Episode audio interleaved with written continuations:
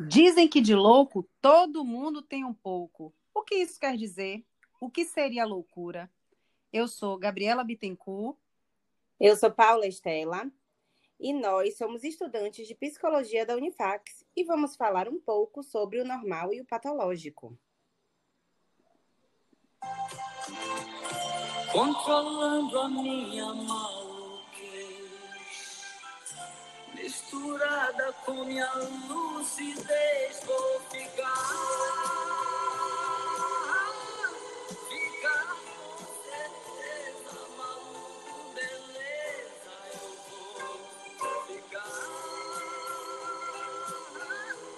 Ficar com certeza, maluco, beleza. E aí, Paulinha, você curtia Raul Seixas? Não só curtia, como curto ainda, sou fã. Pois é, ele trazia letras que faziam a gente refletir, né? Um grande poeta, e essas canções são ícones. Inclusive essa Maluco Beleza, né? Que retrata justamente o tema que a gente está abordando agora, que é o normal e o patológico. Ele fala um pouco desse limiar entre a loucura e a sanidade. Muito interessante. E nesse sentido, é, a gente percebe o quanto há uma discussão que perpassa a história e aporta ainda na sociedade pós-moderna sobre o que seria considerado normal ou patológico, não é verdade? É verdade, Gabi. E você considera o normal anormal normal? E qual a diferença entre o normal e o anormal? E a propósito, que eu quero saber, você se considera normal, Gabi? em alguns momentos, sim. Em outros, eu poderia ser internada no sanatório, com certeza. Depende muito do momento que eu estou vivendo. é, pois é, então vamos lá. É, eu queria que você dissesse para a gente qual é o conceito de saúde. Para a OMS, é, saúde é um estado de completo bem-estar físico, mental e social, né? E não apenas ausência de doenças ou enfermidades. É, esse conceito é interessante, né? Mas o que é que você acha dessa, desse completo bem-estar mental e social? O que é que você acha disso? Pois é, Paulinha, é uma definição abrangente, né? Mas, ó, veja bem. O que seria esse estado de bem-estar completo? Para ter saúde, a pessoa não tem que estar em estado de bem-estar completo, de forma nenhuma. À luz de algumas perspectivas psicológicas, isso é algo inatingível. Pensa na psicodinâmica, por exemplo, aonde você tem as repressões, a culpa, mal-estar como partes constituintes do ser humano, não necessariamente doentias, entende? E a logoterapia, onde Viktor Frankl, acho que é assim que fala o nome dele, nem sei, viu? Vai falar do homem que sofre. Então, nesse contexto, o homem nunca vai ter saúde? Como é que seria é, isso, né? Exatamente, concordo. É, então, essa questão de nomear o normal versus o patológico depende muito do ponto de vista, eu acredito, né? É, os certeza. quais, assim, são afetados pela cultura, pelo contexto histórico, político e social. Inclusive, Verdade. tem um exemplo super bacana de um autor, Moacir Ciliar. Ele fala que na época, a gente encontra na internet, ele fala que na época da escravidão, quando o escravo não queria trabalhar, existia Acredite, um DSM-5, quer dizer, não era 5, né? Um DSM ou um CID, uma condição psicopatológica que era atribuída a ele, justamente porque ele não queria trabalhar. Inclusive, Imagina. ele até fala o nome da doença, que era disestesia etiópica, até meio difícil de falar, que significa, entre aspas, preguiça. E, inclusive, também tinha um DSM para o escravo que tinha um desejo de fugir, que também era considerado um doente mental. E a doença era chamada de drapetomania. Pense só que até para quem quer fugir e quem está exausto de um dia inteiro de trabalho, era considerado um doente mental. Então, Eu fico veja... pensando, Paulinha, como é que seria isso nos tempos de hoje, né? Acho que estaria todo mundo internado tomando medicamento, porque a preguiça hoje é, assola. Pois é. Então veja como essa noção de cultura, de contexto histórico, afeta esse quesito de normal e patológico. Sendo assim, esses critérios de normalidade, a normalidade, é, nós podemos adotar vários critérios, né? E um, um, é. certa vez eu vi, inclusive, você comentando sobre isso. É, você podia falar um pouco quais seriam esses critérios? Pois é, a gente tem aí o critério da saúde científico, o critério estatístico, que são aquelas pessoas que estão fora da média, né, no desvio padrão e são consideradas doentias. Critérios políticos e sociais, é, como você falou aí no contexto da escravidão, o, pelo negro querer fugir era considerado doente, você imagina, né? Tem o critério social religioso também, como uma visão puritana da sexualidade, é, que classificaria o indivíduo com desejo sexual aguçado, que hoje a gente considera normal, como doentio. E você imagine que naquela época, inclusive, a masturbação era considerado doença, né? Quem se masturbava era considerado doente. E hoje em dia é, é considerado normal, inclusive é incentivado o autotoque, né? Você vê como as coisas vão mudando. Sim. E a gente tem que perceber, Paulinha, que para classificarmos algo como anormal, a gente tem que adotar um padrão como normal, né? Então, ele parte da perspectiva de alguma classificação afetada por alguma razão, que foram as que eu falei aqui, científica, religiosa, política. E ao depender do contexto da época, do país, do lugar, assim eles vão classificar as pessoas também, não é isso? E aí eu vou dar um exemplo bem bacana. É, quando a gente pensa no xamã, né, que são aquelas pessoas que conversam com animais, com plantas, que têm o um contato com o mundo espiritual, têm uma experiência fora do corpo, o que vamos dizer dele à luz de um DSM-5, pelo amor de Deus? Me diz aí, o que, é que seriam essas pessoas? Acho que esquizofrênicas, né? Com certeza, psicótico. Pois é. Isso, à luz de um critério puramente estatístico, nós diríamos são que são doentes, né?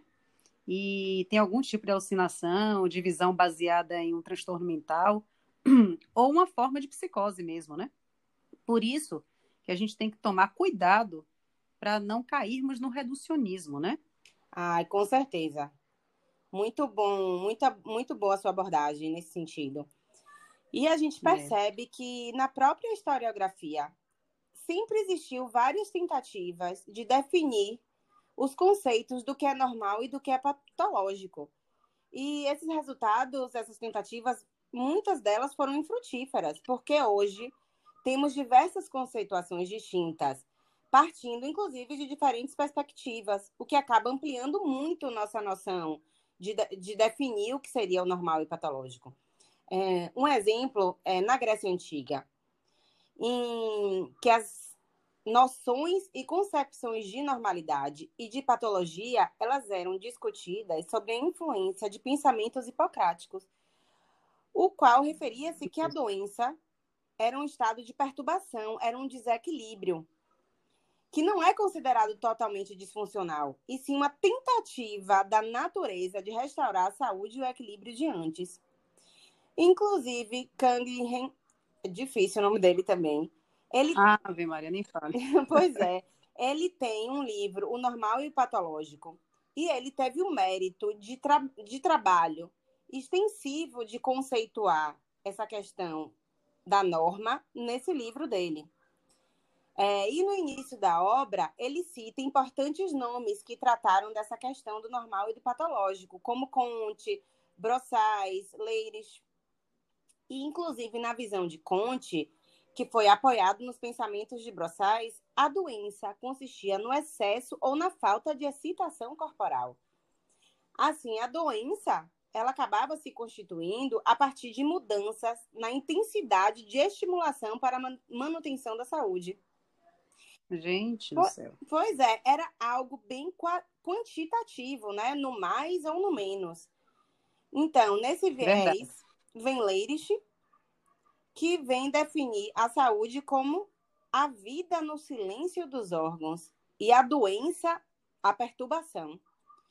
Então, veja bem, a gente acaba percebendo que as concepções citadas acima, apenas é, de distintas, concentram-se em mudanças fisiológicas e corporais somente, e não chegam a um acordo sobre a conceituação.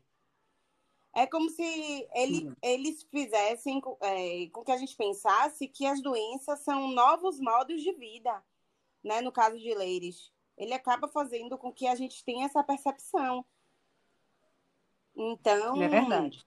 É, Callahan, ele depois, mais tarde, ele traz uma segunda conceituação de outros filósofos, que inclusive é, ele denomina como a segunda parte do livro dele. É, eu queria que você puder, falasse um pouco dessa, dessa segunda parte, Gabi, por favor. Pois é, é, nessa segunda parte do livro, a gente encontra uma correlação né, dos conceitos de normal e patológico com o campo, o campo do mental. Então, ele já parte, já sai meio que do físico para ir para o mental, né? E diversos psiquiatras, ele, ele recorre a diversos psiquiatras, né, para mostrar que o mental pode trazer contribuições às discussões sobre o que é a normalidade, né? Então, essa abordagem, é, ela aproxima o campo do mental ao do biológico, em se tratando de normas, né? Kanglin, acho que é assim também o nome, viu, Paulinho? Acho que você está falando melhor do que eu, mas enfim, nos dirá que o que interessa ao médico é, é diagnosticar e curar, né? Sendo que curar é fazer voltar à norma uma função ou um organismo que dela tenha se afastado, considerando que esse trabalho leve em conta a representação comum da norma em um meio social em um dado momento, né? Então tem toda a questão cultural envolvida nisso aí também. E sobre o conceito de normal e anormal, é, nos leva a ver que não existe um fato que seja normal ou patológico em si. E a normalidade advém da normatividade, né? Com essas contundentes argumentações, é, o autor ele veio desconstruindo todos os sentidos coloquiais dos termos saúde, doença, normal, anomalia, para valorizar a multiplicidade das formas de vida, né? E a variabilidade individual. Aquilo que é normal, então, é, apesar de normativo em determinadas condições, pode se tornar patológico em outras também, né? E é o indivíduo que avalia esse limite, a partir do momento em que é impedido de realizar as tarefas que as novas situações lhe impõem. Traz também um, uma autorresponsabilidade, né? Para o indivíduo avaliar até que ponto a doença começa nele, né? E é bem interessante isso aí, Paulinha. Tem até o, o Michel Foucault também, né? Que ele teve uma abordagem bem importante é, é, falando sobre normalidade e anormalidade. Né? Foi, ele foi um, um, filósofo, inclusive recente, ele morreu em 1984, que ele abordava esse tema de forma contundente. Inclusive, ele foi uma pessoa que é, é, tentou se suicidar diversas vezes, né? foi internado também. E aí ele focou também nesse assunto da normalidade e da anormalidade. E tem até um trechozinho que ele fala, que eu acho bem interessante aqui, é, na obra dele, na História da Loucura, o louco ele era qualquer indivíduo da sociedade. Alguns com a loucura em um grau a mais que o outro, alguns sendo nomeados loucos pelo meio social em que viviam também, né? A loucura para Foucault se torna algo supernatural, algo que nasce com o ser humano e as instituições, né? Estado, igreja, família, escola, são que na verdade nomeiam um mais louco que o outro, né? ou até que ponto sua loucura é considerada normal. Então, aqui se utilizam essas instituições, elas é, se utilizam da sua representatividade para nomear quem é são e quem não é, né? Quem é louco e quem não é. Imagina só, que loucura! muito interessante, muito mesmo. E é, faz a gente acabar pensando, né? O que hoje nós consideramos doença, quem garante que no futuro não venha a ser normal? Não é isso? Com certeza, com certeza. Pois é, mas infelizmente, o nosso contexto hoje, a gente acaba levando a valorizar algumas coisas e desprezar outras. E o grande desafio, eu acredito, que do normal e do patológico é conseguirmos navegar entre essas duas coisas. E não dá para é. entender é. o indivíduo, Gabi, fora do seu contexto. Temos que entendê-los dentro do mundo contemporâneo que ele vive, olhando esse indivíduo como um todo, com multifatores Verdade. que levam a. O que é que leva a tal coisa? E as contribuições de Kanglin e Foucault, Foucault, Foucault é, Isso. nos servem também como um substrato para a gente verificar que essas classificações é, que aparecem nos manuais diagnósticos contemporâneos ainda se baseiam numa normatização. E, quer dizer, Verdade. que na tentativa de um enquadramento do sujeito a uma norma social vigente. Então, a gente não pode achar que aquilo ali é a verdade absoluta sobre o ser humano. Não que a gente não deva utilizar dessa, desses manuais, não é isso. São manuais estatísticos, mas que a gente tem que perceber que somos seres complexos e que existe um ser humano por detrás daquele sintoma. A gente não pode olhar para o ser é como uma máquina quebrada. A gente precisa olhar para ele como um ser saudável e digno, que deve ser valorizado. E se não for para a gente olhar assim, Gabi, sinceramente, nós como profissionais de saúde e outros profissionais de saúde que, é, que estão inseridos nesse contexto também, é melhor a gente mudar de profissão, sinceramente, porque a gente precisa absorver esse olhar do cuidado, do, de um é. ser humano integral. Eu acredito muito. Com certeza, é uma questão de humanidade. Justamente. E, e, a gente precisa abraçar essa ideia de, de não só ficar baseado em manuais do que é normal e do que é patológico dentro disso, não é isso? É, e focar no sujeito como indivíduo, né? Em todas as circunstâncias que o circundam também, né? A gente não pode analisar de uma forma geral e tentar basear o geral no individual, Sim. né? É muito complicado isso. Então, realmente, a gente precisa ter esse, essa dimensão de olhar, né? Um olhar mais criterioso para cada indivíduo. Pois é, Paulinha, mas é por isso até que Kanglin afirma que não se deve procurar definir objetivamente o normal, e sim reconhecer né, a normatividade da vida, ou seja, é, procurar o conteúdo das normas dentro das quais a vida conseguiu se estabilizar, né? Sem prejudicar a possibilidade ou impossibilidade de uma eventual correção dessas normas. É, a partir do momento em que se diferencia a anomalia do estado patológico, é possível admitir que a responsabilidade de distinguir o ponto de o ponto em que começa a doença é do próprio indivíduo, né? Kanglin chama isso de relatividade individual do normal. O indivíduo ele é capaz de perceber onde é que começa a doença, né? Qual momento está começando essa doença. Exatamente, foi o que você falou lá em cima, que né, do, da questão do sofrimento, da culpa, de, do, da psicodinâmica, enfim. Hum, Verdade. E é muito interessante essa abordagem de Kanglin, que ele nos traz uma evolução nos conceitos de normal e patológico se você perceber, dentro dessa historicidade, inicialmente o normal era a ausência de doença. Depois, a doença como uma tentativa de cura em relação a alguma adversidade da vida. Aí esse conceito ele vai evoluindo para a saúde como a capacidade das pessoas de se reinventarem das adversidades. E por último, se, se, se quando você percebe lá, quando a gente fala, o próprio sujeito é capaz de transformar a sua realidade. Né? Então, é bem interessante essa evolução, mas que ainda não chegamos num consenso em relação a ela, né? É verdade, você deu uma resumida boa aí de tudo que a gente falou, né? É, foi bem precisa. E realmente a gente está longe de chegar num consenso, até porque existe uma variação temporal e cultural, né? Que envolve esse consenso, consenso de normalidade e anormalidade. Mas eu acho interessante, viu, Paulinha, a gente deixar aqui uma frase até para reflexão, que é uma, fra uma frase bem, assim, é, é, profunda, né? De Victor Fran Frankl. Frankl. É, esses nomes estão pegando a gente, são terríveis. Mas, numa, vou, vou ler aqui a frase que é bem interessante, que é, numa situação anormal, uma reação anormal é a conduta esperada, né? Então a gente deixa aqui, a gente encerra esse tema é, de normal e patológico com essa frase, que é uma frase bem interessante, uma frase de, uma frase de efeito, para a gente analisar que realmente nós temos momentos da nossa vida que nós somos, podemos ser considerados loucos, né? E na verdade nós estamos passando pelo sofrimento que é natural da vida também.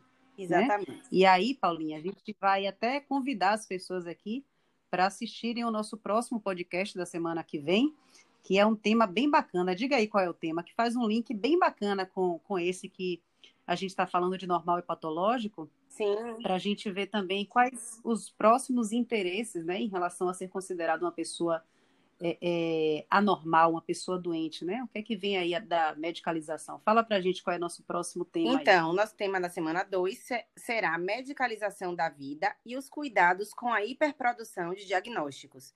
Vai ser muito legal Esperamos vocês. Obrigada. Esperamos vocês, gente. Obrigada. Beijo. Beijão.